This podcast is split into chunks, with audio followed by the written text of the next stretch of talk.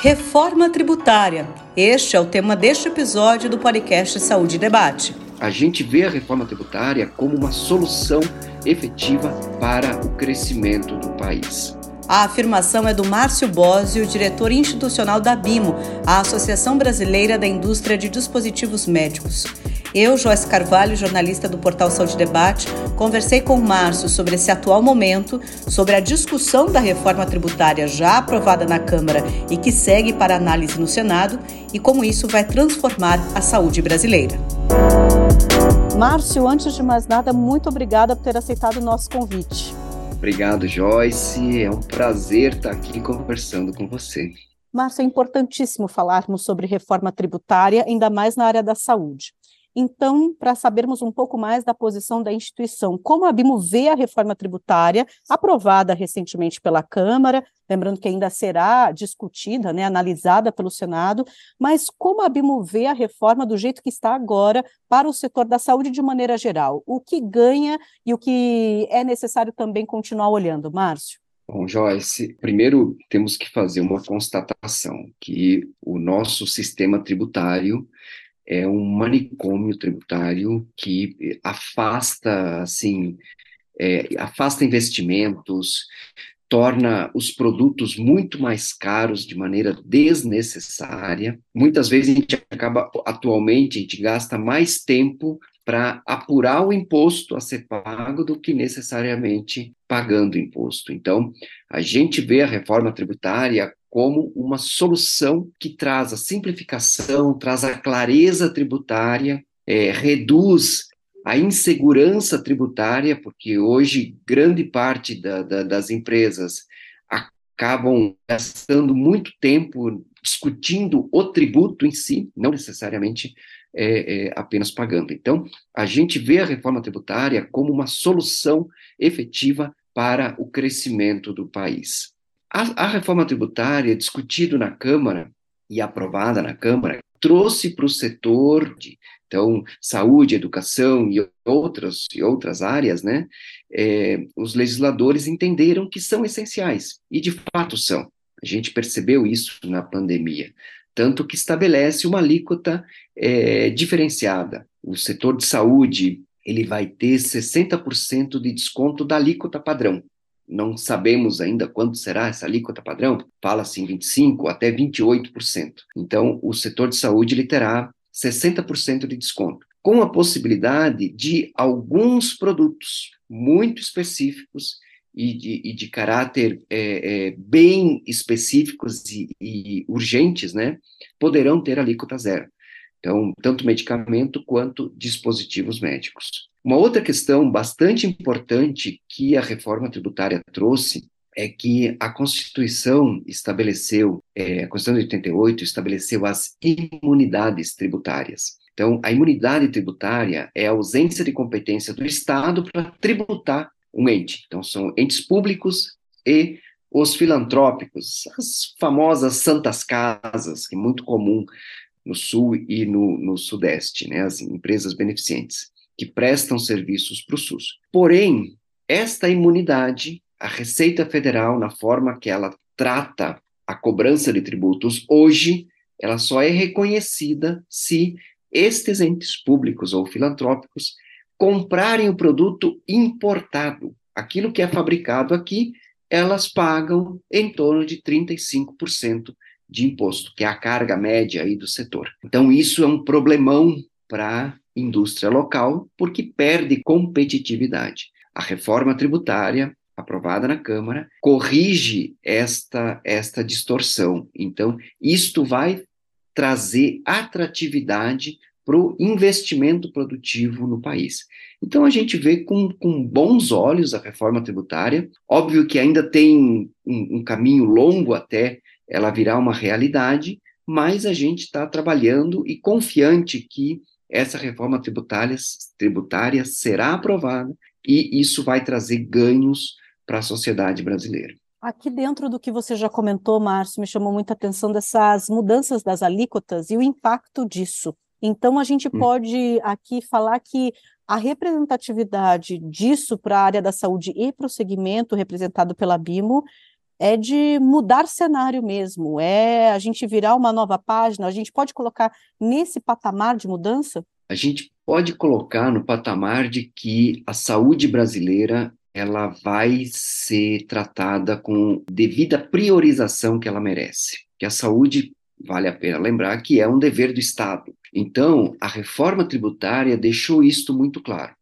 seja para a saúde pública ou para a saúde privada, que ambos compõem o nosso sistema único de saúde. Ainda temos um caminho para percorrer para chegarmos nesta na efetivação desta reforma tributária, mas podemos dizer que, caso ela venha ser regulamentada aos moldes do que vem sendo discutido e já aprovado na Câmara, a saúde brasileira vai ter ganhos do ponto de vista de qualificar a produção, qualificar o atendimento e trazer, vamos dizer, mais, mais qualidade na, na, nos tratamentos. Márcio, eu queria também que você nos explicasse um pouquinho mais sobre esse cenário de competitividade. Há pouco você comentou sobre essa distorção que passa a ser corrigida com a reforma, de realmente o importado às vezes ter mais vantagem do que aquilo que é produzido por aqui. Qual é esse cenário hoje? O que, por exemplo, se não houvesse a reforma, seria algo ainda de realidade para a gente e de prejuízo, inclusive, para o setor? Joyce, vamos lá. Essa, essa distorção tributária, ela, ela traz algumas coisas, se, se exemplifica e se concretiza em algumas situações vergonhosas para o país. Por exemplo, em 2012, 12 ou 13, eu não lembro exatamente o ano, o Ministério da Saúde fez a maior compra pública de aceleradores lineares para tratamento do câncer. Foi um programa belíssimo que está sendo ainda instalado e eu acho que maravilhoso. Esta compra previa que a empresa que ganhasse a licitação instalasse uma planta no Brasil. Ok, a vencedora foi a Varian. Hoje a Varian foi adquirida pela Siemens e ela montou a planta no Brasil. Ocorre que os concorrentes dela não têm planta no Brasil, então continuam sendo importadas. Ela, pelo fato, e aí normalmente quem instala um equipamento desse, normalmente em 99,9% do, dos casos, são entidades públicas ou filantrópicas. Quando ela importa, ela tem a imunidade. Este equipamento de altíssima tecnologia, que seria fabricado no país, aqui ele pagaria 35% de imposto. A empresa cumpriu o contrato, montou a planta, validou a planta, fechou a planta e foi produzir em outro país por conta disso. Então, esta é a situação hoje colocada. E assim tem N outros exemplos que a gente poderia citar. A reforma tributária, ela, ela corrige esta distorção, que a gente chama da isonomia tributária, aonde quem fabrica aqui, hoje, pelo texto aprovado na Câmara, se vender para o órgão público, terá é, é, alíquota zero. Então, as vendas públicas serão sempre alíquota zero. E se vender para uma entidade filantrópica, hoje paga 10%. No entanto, como esta entidade contrata com o governo, e aí ela tem essa alíquota zero, todo o crédito, todo o imposto que ela pagou, ela vai receber de volta. É, isso está previsto no texto é, que foi aprovado na Câmara. Então, diante deste novo cenário, o Brasil ele passa a ser um país atrativo para investimentos em saúde.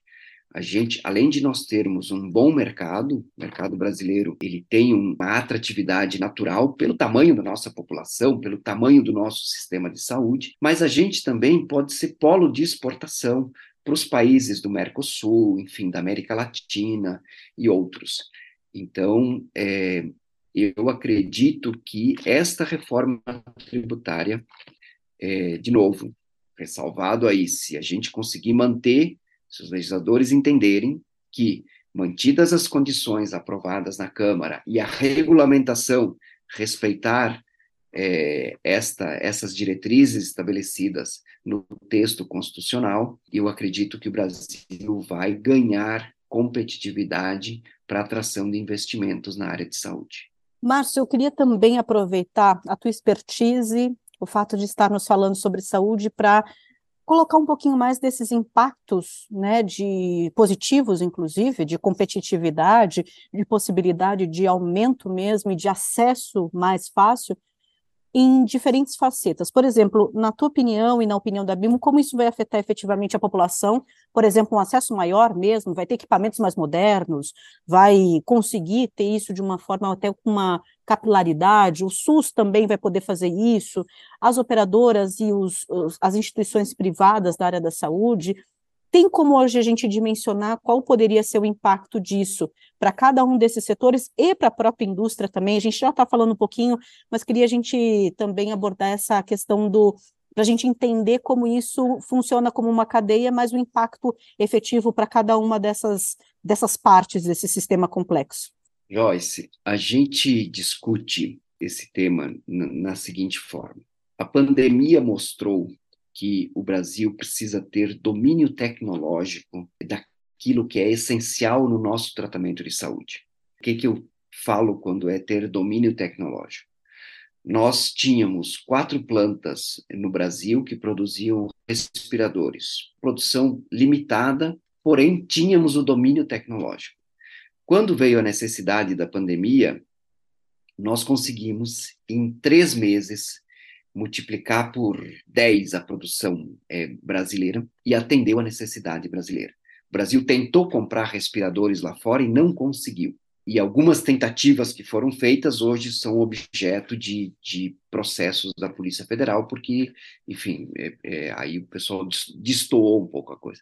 E assim foi em vários exemplos, vários exemplos, com máscaras, com luvas, com medicamentos. Né? Então, o Brasil ele tem uma expertise de, de, de profissionais, um acúmulo técnico-científico que, se criarmos as condições para que este potencial afloreça, o Brasil pode crescer muito na área de, de produção, de novas tecnologias, é, de melhorar o acesso. E melhorar o acesso, hoje a gente fala no uso de tecnologias.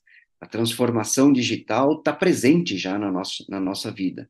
Nós precisamos incorporá-la e colocá-la a serviço da população, porque isto ajuda, isto reduz fila, agiliza atendimentos e necessariamente traz bem-estar para a população. O SUS ele é um, um, grande projeto em construção. Então, a gente, ao longo de 40 anos, acumulamos várias experiências exitosas, outras nem tanto, né? Mas temos, temos formas de melhorar o atendimento. A soma de novas tecnologias a este atendimento, ao meu ver, é o que pode trazer um melhor benefício à população, para que as consultas sejam mais resolutivas, reduza-se a história da, da ambulancioterapia, né? Eu moro em Brasília, e Brasília é um polo de saúde, então se a gente olhar os hospitais, como é a realidade da maioria dos grandes municípios, o conjunto de, de pessoas que vêm das, das regiões menos favorecidas em saúde para se tratar aqui é enorme. Só que esse paciente ele fica três ou quatro horas dentro de uma ambulância ou de um ônibus para vir para uma consulta. Hoje a gente teria tecnologias que permitiriam que reduzisse-se muito esta, esta, esse passeio para o tratamento. Então, isso dá qualidade de vida é, para as pessoas, dá um atendimento mais humanizado e resolutivo. Que, ao fim e ao cabo, o que as pessoas querem é poder tratar e poder melhorar, poder ter sua vida, poder produzir, poder, é, enfim, né, não acredito que alguém queira espontaneamente ficar doente só para receber um benefício do, do, do INSS. Então, eu acho que esta qualidade o Brasil pode ter, Pode ter. Não é só reforma tributária, mas ela cria condições para que a gente melhore a tecnologia produtiva local, seja com investimentos locais ou com investimentos estrangeiros.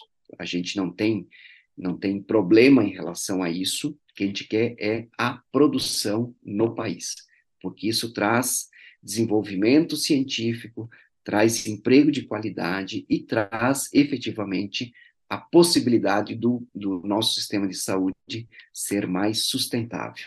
Márcio, em relação também a esse momento, estamos com o texto aprovado na Câmara E mesmo o senhor já comentou aqui na nossa conversa que, se passar da forma pelo Senado como está hoje, temos esses benefícios para o setor que estamos falando.